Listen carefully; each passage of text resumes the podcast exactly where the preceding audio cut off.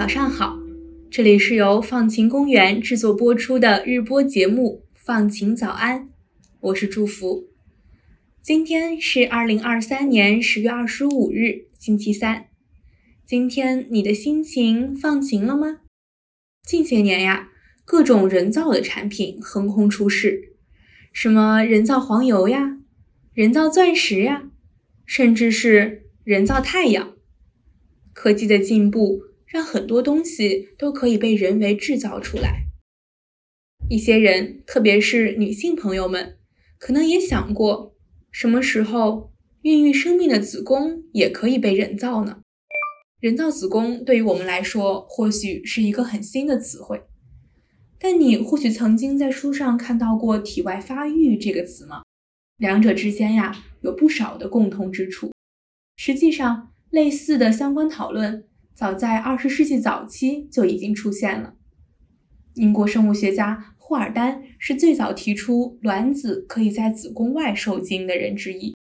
一九二三年，也就是整整一百年前，他在剑桥大学对人造子宫进行了第一次的广泛讨论。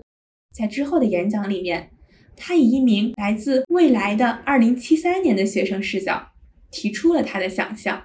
根据他的描绘啊。二十一世纪的人类早就停止了原本的生育形式，开展了全面的体外发育，也就是从怀孕到分娩的全过程都在人体外进行。霍尔丹认为，体外发育意味着科学可以带来根本性的社会变革，通过将女性从怀孕中解放出来，性和生殖将相互分离，而他相信。这会在很大程度上改变性别不平等的现象。霍尔丹的演讲激发了很多知识分子对于体外发育的思考。在霍尔丹讨论体外发育一百年后的今天，人造子宫技术已经有了一定的发展。你知道人造子宫到底有什么用处吗？其实呀，今天我们说的人造子宫有两个不同层次的应用，一个是。机器完全代替母体，也就是承担起整个生育过程。而另一个层次，也是现在的科技更有可能率先实现的，是机器代替部分的母体。这是什么意思呢？字面上来看啊，指的是机器代替了母亲子宫的一部分功能，让胎儿在某个阶段里可以在母亲的子宫外生长。早在2017年。美国费城儿童医院的一个研究团队就进行了一项机器代替部分母体的实验。研究人员将八只早产羔羊放入了一个个的恒温袋，用恒温袋里面丰富的蛋白质和电解质，模拟出羊水的环境，为小羊羔们持续输送营养。小羊羔们也乖乖地将这些羊水替代物吞入肺部。而另一边呢？他们的脐带连接着一部模拟胎盘的机器，机器借用小羊自身的心脏来驱动血液和氧的循环，于是小羊们的心脏就这样砰砰砰地跳动了起来。在这个人造子宫里待了四周后，研究人员再次对这八只早产羔羊进行了检查，结果发现。他们的大脑和肺部都没有出现任何问题，羊胚胎逐渐从一个粉红色的形如外星人的生命体，发育成了一个能够呼吸、吞咽、睁眼，还会长毛的小动物。它们的神经和器官也得到了很好的发育。就这样，人造子宫的临床实验算是初步完成了。听完这一套行云流水般的操作，或许你会跟我有一个相同的感受，那就是，嗯，听上去好像也没有什么特别的。现在给早产儿护理不也有恒温箱吗？这些恒温袋和已经广泛使用的恒温箱有什么不同之处呢？原来呀，恒温袋解决了我们平时听到最多的早产儿可能会出现的肺部感染问题。在传统恒温箱里面，早产儿要靠自己尚未发育完全的肺进行呼吸，这种情况下极有可能引起婴儿的肺部感染，从而导致他们的死亡。而在人造子宫里面呢，早产儿可以像在母亲肚子里一样用脐带进行呼吸，而且恒温带里面的液态环境要比恒温箱更能够保持无菌状态。这样的系统可以帮助早产儿预防严重的疾病。今年九月二十日，美国食品和药物管理局召开了关于人造子宫的会议，在会议上，专家们同意。研究人造子宫技术对于挽救早产婴儿，特别是极早产儿的生命是非常重要的。要知道，早产并不是一件稀奇事。二零二零年，全球约有一千三百四十万例早产。二零一九年，与早产相关的并发症导致约九十万人死亡。而且，出生越早，死亡和并发症的风险就越高。还会导致肺、肠和大脑等重要器官的发育问题。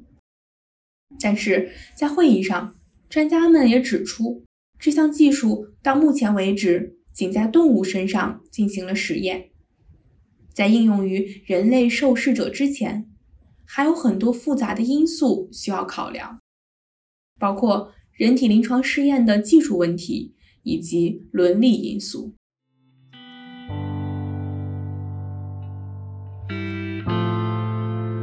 同样的，人造子宫的另一个更彻底的层次，机器完全代替母体生育，更是一项争议性很大的技术。在技术层面，实验所用的羔羊与人体胎儿的体型并不相同，这意味着实验设备要再次更改，而找到合适的实验对象也不是一件容易的事情。同时，如果恒温袋是使用的聚乙烯塑料制作而成，那么就有对胎儿造成潜在的长期并发症的危险。另外，专家们还预计，最初的人造子宫费用将会十分高昂，并非有需要的大众能够负担得起的。而在伦理上，人造子宫可能会挑战社会对于生育根深蒂固的认知。当然，另一方面，人造子宫对于很多人来说都意味着希望。因为它能将女性从生育带来的不平等中解放出来。生育为女性带来的不平等，不仅体现在身体上，也有直接的社会后果，比如职场发展、家庭和社会压力等等。职场上，无论是正在寻找工作，还是希望升职或者深造，正处于备孕、保胎或是产后恢复的任何一个阶段。女性受到的不公平待遇都一直存在，而家庭事务的重担以及在生育层面和家人的矛盾，都让部分女性感到压力倍增。所以，正如1925年进步知识分子多拉罗素提出的设想那样，人造子宫的出现可以让女性想象一个不同的社会现实，一个她们再也不卑躬屈膝，再也不被束缚在家务里。再也不被排除在公共事务之外的社会。除此之外，人造子宫对部分人来说，解决了他们身体缺陷带来的遗憾，其中包括了夫妻的不孕不育、高龄的生产风险以及婴儿器官发育的不完全。根据世界卫生组织的数据，全球丧失了生育功能的人有2.8亿，而根据中国人口协会国家计生委的统计。在中国，每六对夫妻中就有一对是不孕不育的。人造子宫的出现对他们来说可能是一个新的转机。到目前为止，人造子宫仍然是争议性很强的一个议题。我们都不知道未来是否会继续发展，或者发展成什么样子。但我还是想跟你分享这些进展，因为它意味着人类的科技发展。可以带来新的可能，让我们想象一种全新的未来。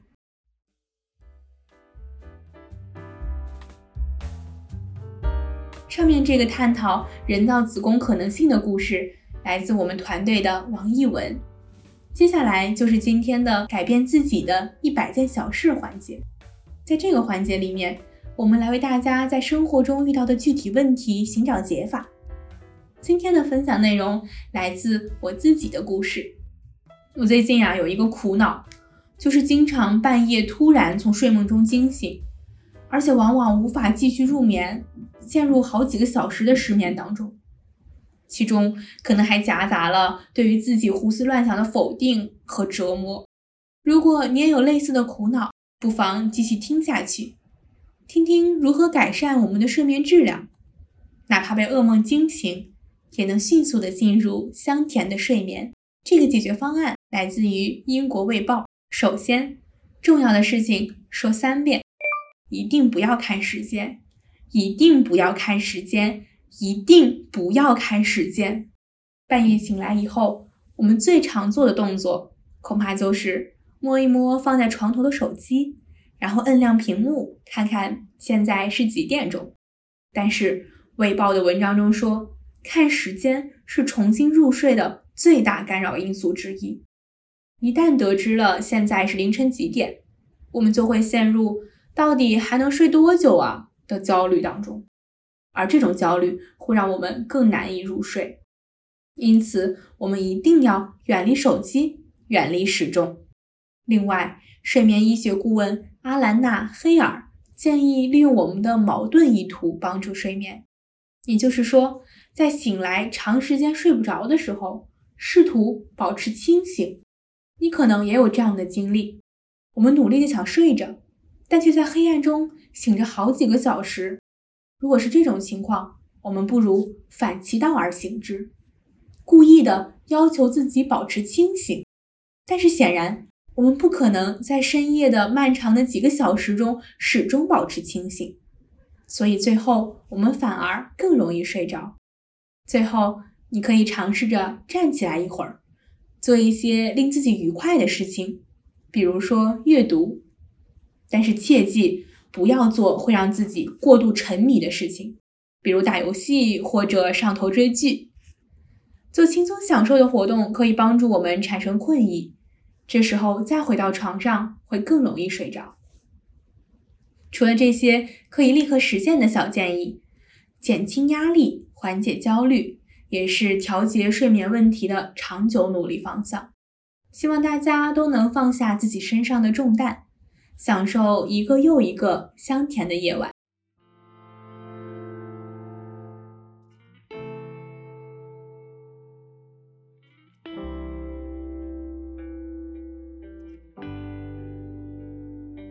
好啦，到这里，本期放晴早安就要结束了。希望你喜欢。关于探讨人造子宫是否可能的故事，还有关于半夜惊醒后如何入眠的建议，期待大家在小宇宙留言互动，也可以在苹果播客给我们五星好评。我们会在每周五选择分享和回应大家的一些评论哦。本期放晴早安的主播是我，祝福撰写文稿的是王一文和我，文稿编辑是方可成。后期剪辑是曹瑞清，运营发布是周文晓。放晴早安的前两期节目是和看理想共同制作播出的，我们的片头和封面都是由看理想制作的，在此表示感谢。同时也要感谢生动活泼的徐涛和梦一为我们的第三季节目提供指导。放晴早安第三季由香港中文大学社会科学学院的社会科学和创新实践辅修项目支持，感谢收听。祝你拥有放晴的一天，我们下期再见。